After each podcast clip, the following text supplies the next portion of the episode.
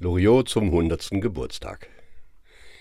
Liebend gerne schenken wir dir ein kleines Denkgedicht, denn wie gerne denken wir an die Nudel im Gesicht, an die Kussfigur im Schlund deiner Paarberaterin, an den Lottokönig und seinen Kampf mit Wort und Sinn, an die Klugheit und Noblesse deiner Kopf- und Beinarbeit.